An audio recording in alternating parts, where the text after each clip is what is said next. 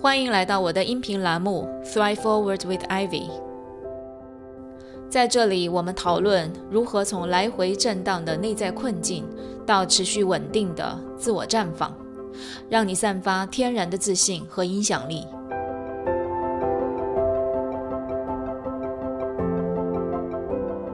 这里不是心理疗愈栏目，这里是拉伸你的认知、丰富你的洞察、锻炼你自信心肌肉的知行合一教练 Ivy 的频道。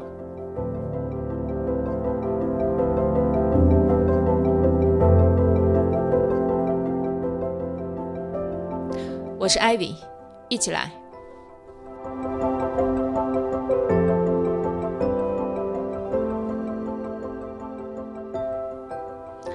Hello，大家好。哇哦，我已经发布了两个视频，只是小范围通知了我的朋友们。没想到今天已经有五十个下载了，非常感谢大家的关注和鼓励哈。我知道有伙伴也推荐给你们的朋友，非常感谢啊。那妹留言说喜欢你的语速和声音，娓娓道来，给人安定的力量，内容也非常有意义。特别是结合个人经历，拉近了与听众的距离。喜欢 Podcast 的模式，可以反复听，时间长度也合适。谢谢妹的留言和反馈，也谢谢你给我提出了建议。那他建议说，搜索 Coach Ivy 没办法搜到我的 Podcast，必须搜索 Podcast 的名字，也就是 Thrive Forward with Ivy 才可以。那么我会尽快进行调整，但是因为有不同的 podcast 的平台呢，同时发布，所以为了保险起见，请大家尽量搜索我的 podcast 名字 Thrive Forward with Ivy。目前在 Apple Podcast、在 Spotify、Pandora、Stitcher 都有发布。谢谢大家的关注。国内用户呢，可以在喜马拉雅和我的微信公众号平台收听。目前呢，正在筹备上线中。若大家有国内的朋友想要同步收听音频，也敬请大家的期待。那么，进入我们今天的音频主题。前两节我们讲了从 survive 到 thrive 的两个秘诀：建立人生的张力结构和减少阻力结构。在张力结构当中，我们理解了第一个重要的概念：being 和 doing。being 在了。Doing 也就会自然发生，Being 发生变化，Doing 才会真正产生持续的改变，从而达成结果的变化。而我们也讲到，理解自己 Being 的过程，就是重新回答一些关键的问题，更新我们看待自己和世界的眼光。我们今天要回答的一个关键问题就是：你的渴望是什么？这个渴望可以是生活上、工作上、人际关系、亲密关系、健康等等。你最想要的状态或者结果是什么？在我跟客户工作的过程当中，我常常遇到这样的情况：当我问他们你在渴望什么，他们的反应经常有四种类型。第一种就是非常困惑，我不知道我想要什么，我没想过这个问题。第二种呢是说，嗯，就算我想了也没用，因为这不现实啊。第三种，我觉得我现在挺好的，我没什么想法。当然还有第四种情况，就是给了我答案，描述了他们想要的是什么。对于前三种答案，我想他们应该代表三种不同的情况，我们可以先来讲一讲。第一种，我不知道我要什么。我想，它有可能来自于我们对生活的被动顺应这样的一个习惯的思考方式。在《最小阻力之路》这本书中提到，在我们成长的过程当中，我们被教导的是一种顺应式的生活，也就是我们常常说的适应环境。当我们对某些情况做出恰当的反应，父母就会鼓励我们；但是做错，有可能会被批评。在学校里，当我们回答出正确的答案，会被鼓励；考出高分、好成绩会被表扬；而回答错误、态度不端正、成绩不好，给我们的印象是不合期待的，不是主流。于是我们在成长过程当中，逐渐形成了这样的一种印象，甚至是信念：环境是驱动人生的一股重要力量。我们可以选择的，就是在现有的环境下做出我的最优选择。比如说，顺应环境，考出好成绩，得到嘉许，未来读好大学，拿好工作，这都是在环境当中的最优选择。因为它有可能带给我们在现有选择当中最好的一个结果。你看，我们一直在做既定环境中的最优选择，我们很少会跳出这个环境，跳出这些既定的选项，去想说我到底想要什么。我那时候考大学的时候，真的是对自己一无所知，我所知道的就是考个好分数。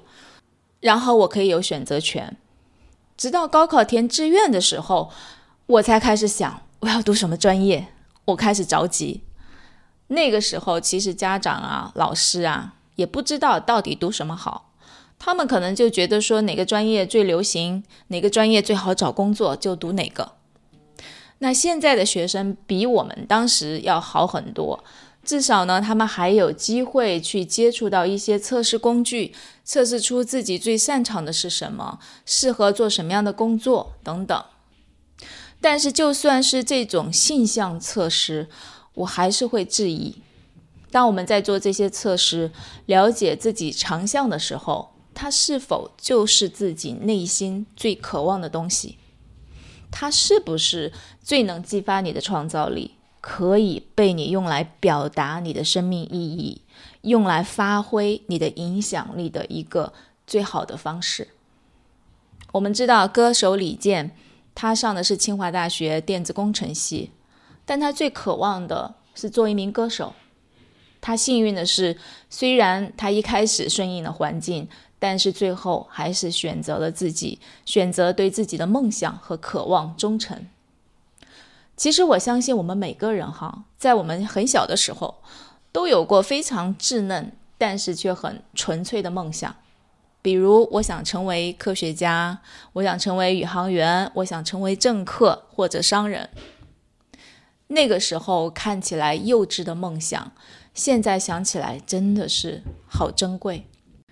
因为现在的我们不知道从什么时候就开始顺应环境、顺应社会。放弃了这些曾经的异想天开，开始成为众多主流当中的一个。那么，在主流当中，属于我们自己独特的那一部分越来越小，我们越来越不知道自己是谁，要什么。好，这是第一种情况，我不知道我要什么。我多花了一些时间讲，因为有相当的代表性。第二种情况就是。某种程度上知道自己要什么，但是不敢想，觉得不现实。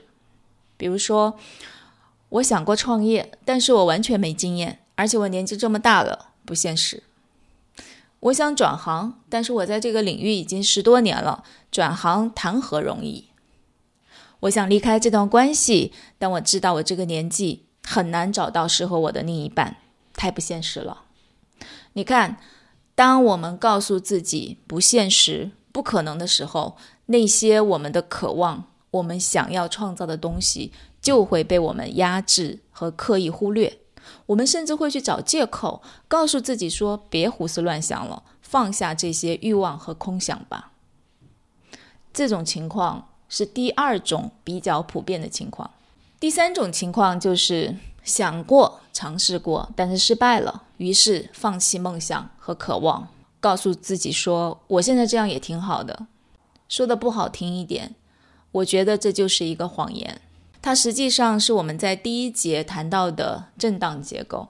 也就是说，我们有梦想、有渴望，我们寻求改变，但是失败了，遇到挫折了，然后我们对自己失望，我们开始放弃，我们开始退回来。这个放弃梦想、放弃尝试的案例看起来似乎不属于震荡，因为他是想躺平嘛，停留在原地不动，对吧？但是我倒觉得他不一定真的能够这样永远躺平下去。当然，这只是我的个人观点，你有没有听过这样的故事？有些好学生、好孩子，非常的顺服、听话，各科优秀，属于别人家的孩子。然后在某个阶段，他开始叛逆了，好像变了一个人，又好像是被压抑太久之后的一种反叛。我相信你一定听到过这样的例子，而且可能还不少。现在越来越多的青少年呢，选择用非常极端的方式，比如自杀来反抗他们所处的环境、家长、老师的权威，以及他们对所处环境的无力感。可悲的是，我们的家长和老师常常感到非常的震惊，觉得这怎么可能？那这种情况就属于大部分时间顺应、偶尔反抗的情况。但是这个反抗的代价是巨大的。放回到这个想要躺平的案例当中来看，哈，躺平的太久，他可能也会在某个时刻起来反抗一下，告诉自己说：“我不能再这么躺平了。”然后又重新开始寻求改变。但是遭遇挫折后，又可能进入下一轮的循环，就像一个摇椅一样，摇到一端的尽头。就有一股力量往相反的方向震荡，所以顺应、反抗，再到顺应，就是 survive 震荡结构的重要模式。好，这是第三种情况。那么第四种情况就是对自己的渴望心中有想法、有觉察，所以当被问到这个问题的时候，他愿意去把这一部分把它表达出来。我刚刚讲到的这四种类型，大概是我遇到的客户当中非常典型的反应。那么，我也想请大家在听我讲述的时候，想一想你现在处于哪一种类型？有可能并不在我这四种类型当中，我也欢迎你能够留言告诉我。那么，接下来我们就来看一看，我们要建立稳定的张力结构。理解我的渴望是什么？究竟是如何帮助我们形成张力结构的？怎么来定义它呢？有三点。首先，它是发自内心的、纯粹的、真实的渴望，对你有着强大的吸引力。如果一切皆有可能发生，你会想要什么样的生活？不给自己任何限制。你会如何设计自己的人生？